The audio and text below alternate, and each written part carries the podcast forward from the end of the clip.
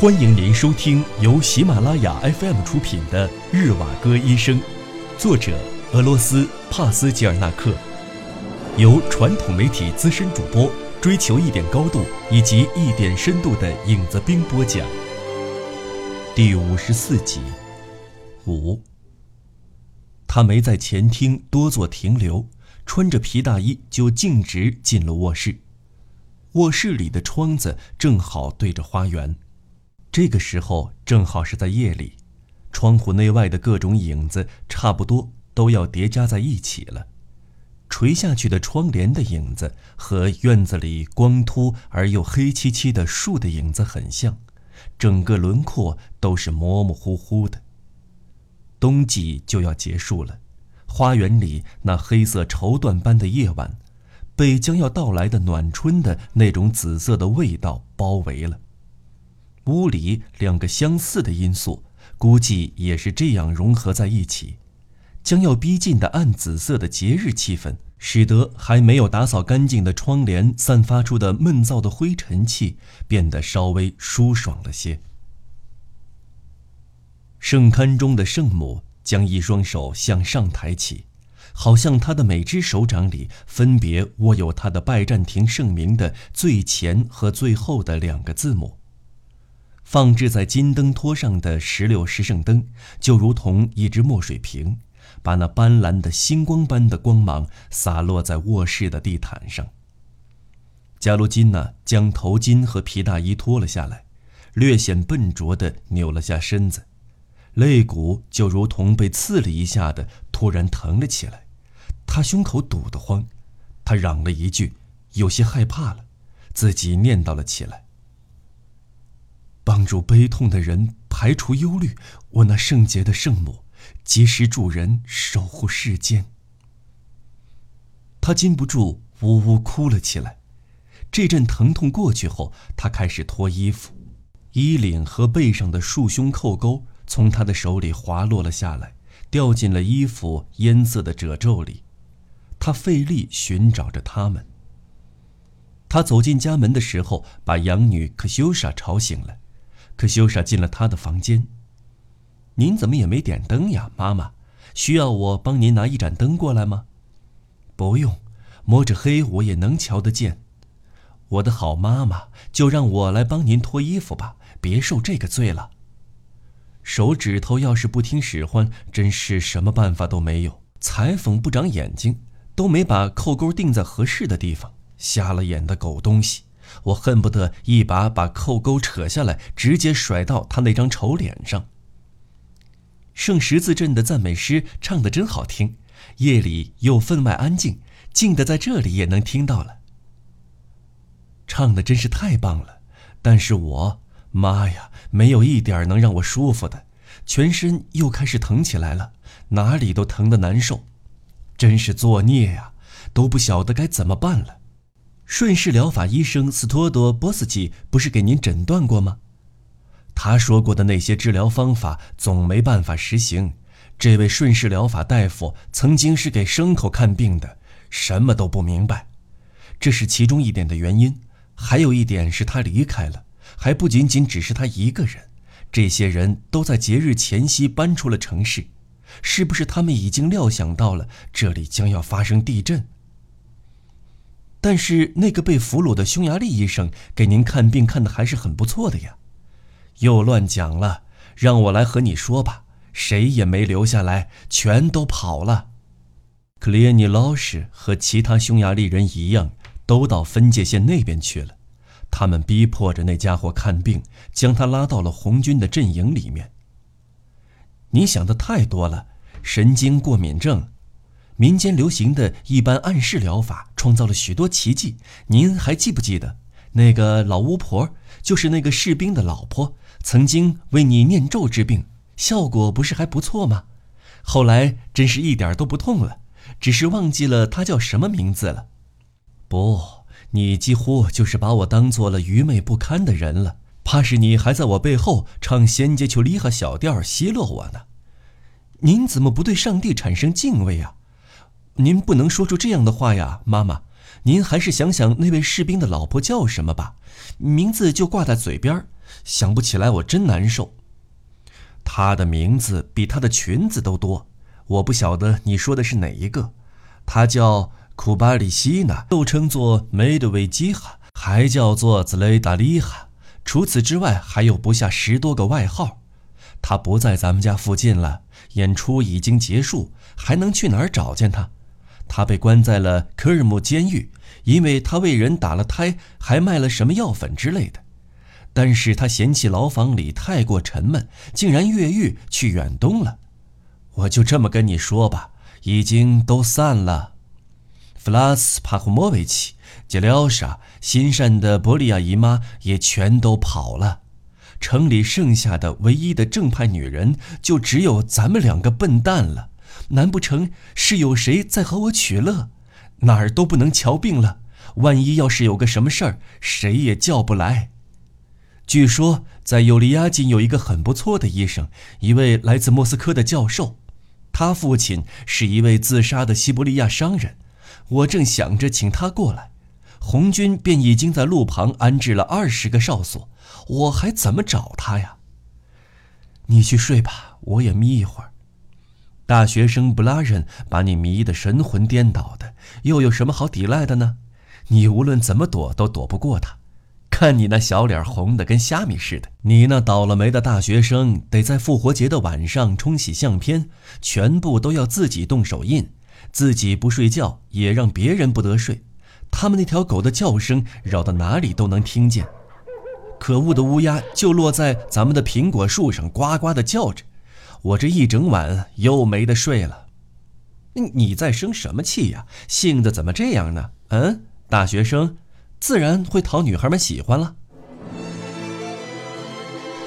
您正在收听的是由喜马拉雅 FM 出品的《日瓦戈医生》。六，那狗怎么叫的这么凶？去看看到底出了什么事儿。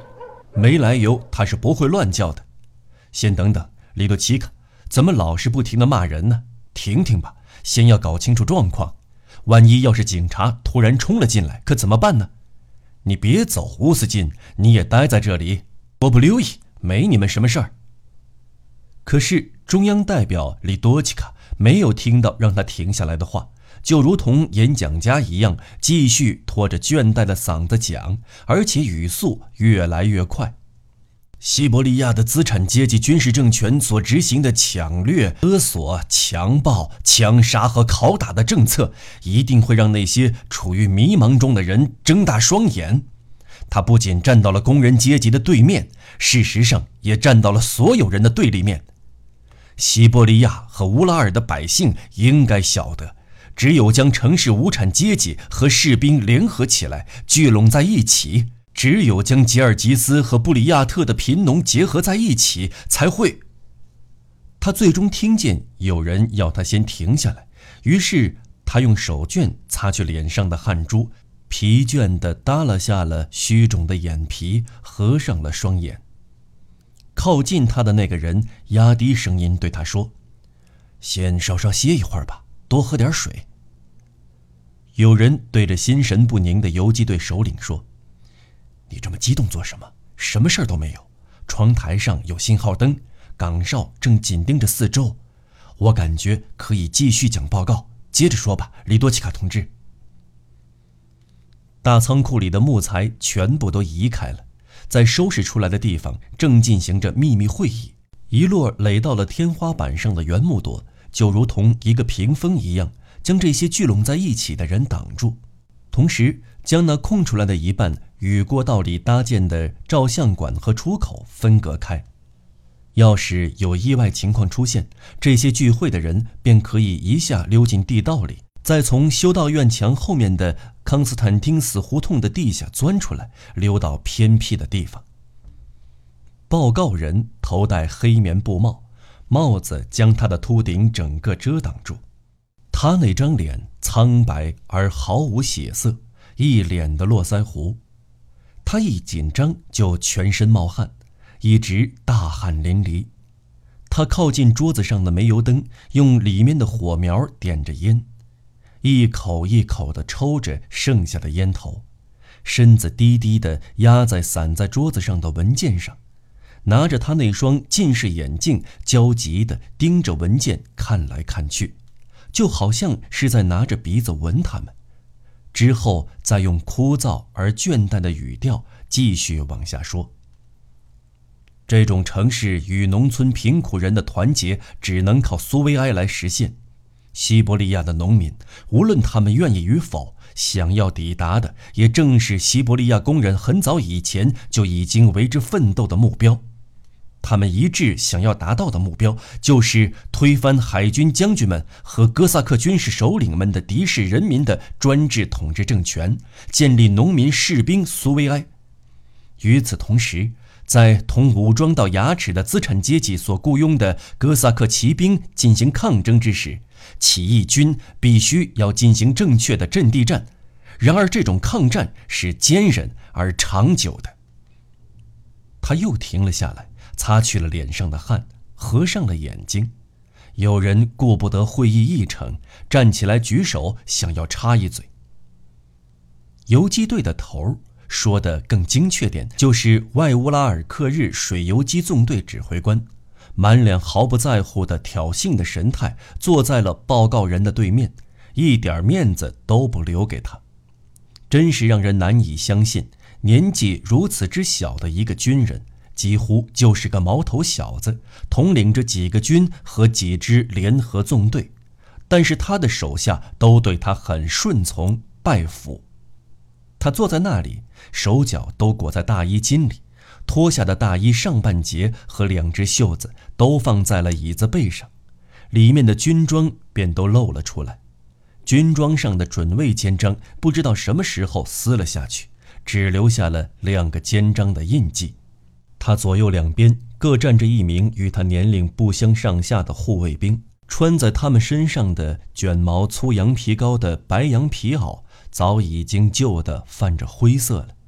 他们呆滞的面部，除了看到对头领的盲目效忠，时刻准备着为他肝脑涂地以外，就看不出其他多余的表情了。他们对会议没有什么兴趣。对会议里提到的事情和激烈辩论的过程也不感兴趣，一句话都不说，脸上也没有什么笑容。除了这些人之外，仓库里还有十到十五个人，有站着的，有坐在地板上的，伸展着腿，亦或将膝盖缩起来，身体靠着墙或者依在落在墙边的圆木头上。放了一排凳子给贵宾们，而坐在这几把椅子上的是三四位参加第一次革命的老工人，他们之中有脸上始终阴沉着的吉维尔辛，他容貌一点都没变；还有什么都听他的老朋友安吉波夫老头，他们已经被列进了圣明的队列之中。革命将自己的祭礼都献给了他们，他们默不作声地坐在那儿。就如同两个严肃的木偶，可是表露出来的在政治上的高傲，却是任谁都能感受到的。仓库里还有其他几个人值得注意，比方说无政府主义的主力黑旗弗多维钦科，他什么时候都安静不下来，一会儿站起来，一会儿又坐在地板上，一会儿在仓库里来回踱着步，一会儿又停在那里。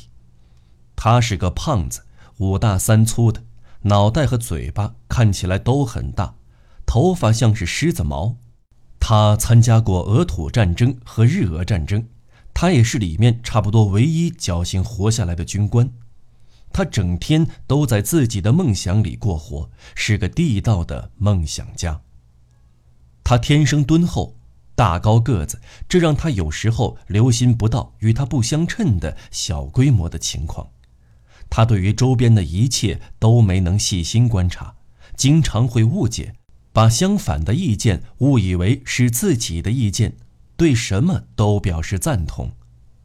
坐在他身边的是他的朋友，名叫斯维利特，是一位森林猎人和捕获野兽的专家。即便斯维利特不耕作，可是从他那黑泥衬衣的襟口里，还时不时会让人感受到一种泥土的气味。他把衬衣与领口下面的十字架揪成一团，来来回回的蹭身体、抓胸脯。他的身体里流着一半布里亚特的血，待人诚恳，识不得几个字，头发被他梳成了几条细辫子，鬓须稀少，胡子更是很稀，总共没有几根儿。蒙古人的脸型显得他的脸更为苍老，他的笑容里永远有一丝同情，笑容又无形为他的脸添上了更多皱纹。报告人已经怀揣着中央委员会的军事指示，跑遍了整个西伯利亚。他已经带着他的思想走遍了他想要去的地方。他对这里出席会议的大多数人都不感兴趣。可是，作为一个自小就投身革命并爱护着人民的议员，他十分偏爱地瞧着这些坐在他面前的年轻的军官们。他不但谅解了那个小伙子粗暴的举止。把这些举止看作是有着浓郁乡土味道的革命性的展现，而且还很赞赏小伙子那有些放荡不羁的举动，就如同一个痴情的女子一心迷恋着他的征服者的粗鲁和蛮横。米库里锦的儿子里维里是游击队的统领，中央来的报告者就是劳动大军里的合作主义者科斯托耶德·阿穆尔斯基。他之前加入过社会革命党，之后转换了自己的态度，坦言承认了自己当时态度的错误，并且发表声明说出了自己的忏悔之意。因此，他不仅被接受入党，而且还在加入不久之后便被赋予了重任。虽然他没有打过仗，可是却把这项工作交给他，足以看出这是对他的革命资历和监狱生涯的敬服。而且还考虑到他曾经是一名合作主义者，对西伯利亚起义地区的百姓的情绪比较了解。从这一点来考虑的话，这可比一些军事知识来得更为要紧了。政治信仰的转变让科斯托耶德产生了极大的改观，他转变了他的举止与行事风格，没有哪个还记得他之前的秃顶和满脸的胡茬了。或许也都是乔装。党禁止他泄露自己的身份，他的化名是贝伦杰或里多奇卡同志。当弗多维钦克对看过的命令条款表示同意时，会场出现了一些混乱。等到安静下来之后，他继续往下说。为了尽最大可能引导不断高涨的农民群众运动，必须赶快与省委会管辖地区内一切游击支队建立联系。之后，科斯托耶德说到了设立接头点、暗号、密码和联络方法等一系列问题。接着，他又说到了细节问题。将白军机构和组织存放武器装备和粮食仓库的地点，以及大量存储金钱的地点与他们的存储体系通报给各个游击队，必须详细分析游击队内部的组织结构存在的一些问题，仔仔细细地研究他们的指挥官、军事和作战规划、秘密活动。游击队与外面联系的保持，对待当地居民的态度，战地革命军事法庭在敌占区内的各种破坏活动，就像破坏桥梁、铁路、轮船、驳船、车站、修理厂以及其他技术设施、电话局、矿山、粮食等策略问题。李威利已经在那里忍了很久了，最终忍不下去了，他感觉。科斯托耶德所讲的都太虚幻了，这是一个外行人在这里胡说八道。他说：“讲得很好，我全都放在心里了。看来，要是希望有红军的支持，就必须得接受这一切，而不能反抗，是吧？”当然，我的里多奇卡。在你这些杂七杂八的训教冒出来的时候，我手下的三个团还有炮兵和骑兵早就奔赴战场去迎击敌人去了。你让我怎么来看你那些幼稚的话呢？说的太对了，这才够劲。科斯托耶德想着，吉维尔辛将他们的争论一下打断了。他很讨厌李维里这种骄横无礼的语气，说道：“不好意思，报告人同志，我有个问题。”或许其中有一条我记得不是很对，我来念一念。我想看看是不是记错了。最好能将在革命阶段拼杀在前线并且加入士兵组织的老战士接纳到委员会里。在委员会里，最好有一两位下级士兵和军事作战专家。科斯托耶的同志，我这样记得对不对？对，一个字都没错，记对了。既然是这样的话，就请允许我提出一些看法来。有关军事作战专家这一项，让我感觉忐忑不安。我们这些人加入过1905年革命的那些老工人，对那些旧长官不怎么信任。他们中间总会混着反革命分子。周围的人开始喊：“这就够了！表决，表决！该散会了，时间差不多了。”我同意大部分人的态度。弗多维钦科开始插话了，嗓门大得如震雷一般。如果想要诗意一点，就应该如此表述：非军事指示理应来自于下面，出生在民主的土壤里，也就如同在地里埋枝一样，而不是像钉桩子一样从上面直直钉下去。雅各宾党专政的弊病就是这个地方，于是国民会议才会在热月政变中被推翻。这再明白不过了。和他一起漂泊的朋友斯威利德对他表示支持。这连小孩子都明白，早就应该想到的。可是现如今却晚了。我们现在需要去做的就是对抗，无畏地朝着前方猛冲，一口气朝前冲。要是这样胡乱说一通，然后再退缩，这算怎么一回事呢？自己种的恶果自己尝。自己要是一个猛子扎进了河里，就别给我喊救命。淹死才算完！表决，表决！周围所有人都要求表决。大家又各自说了一下意见，越说越跑题，各自怀有各自的观点，直到黎明时分才散了会，一个个非常警惕的各自回家了。